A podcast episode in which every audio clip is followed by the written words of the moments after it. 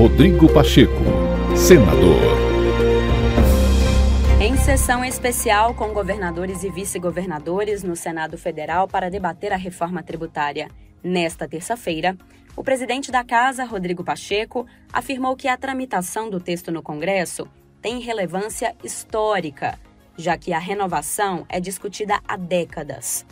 O senador também reforçou a importância de um consenso de todos os envolvidos para que o texto final da reforma seja o mais abrangente possível e proporcione uma efetiva melhoria para a coletividade. Estamos sem menor sombra de dúvidas vivenciando um momento histórico.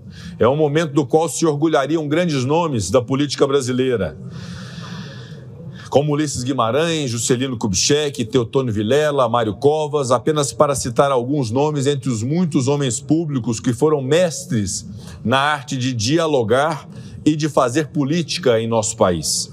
Este é um momento histórico porque o Congresso Nacional reúne sob seu teto, num único evento, os 27 governadores de todas as unidades federativas de nosso país, assim como os vice-governadores.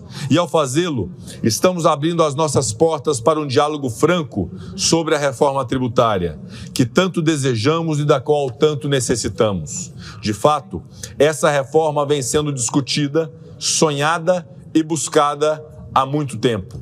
Na verdade, desde a época da Assembleia Nacional Constituinte, já havia acalorada discussão acerca da adoção de um imposto único e que fosse recolhido no local de consumo dos bens e serviços. De lá para cá, houve diversas tentativas de retomar as discussões, com o objetivo de fazer uma reforma profunda no sistema tributário nacional.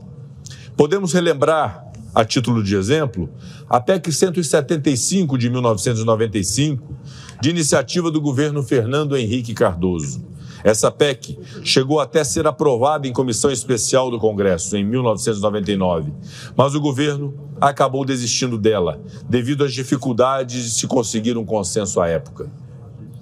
É justamente esse o ponto em que esta presidência queria chegar: a importância do consenso.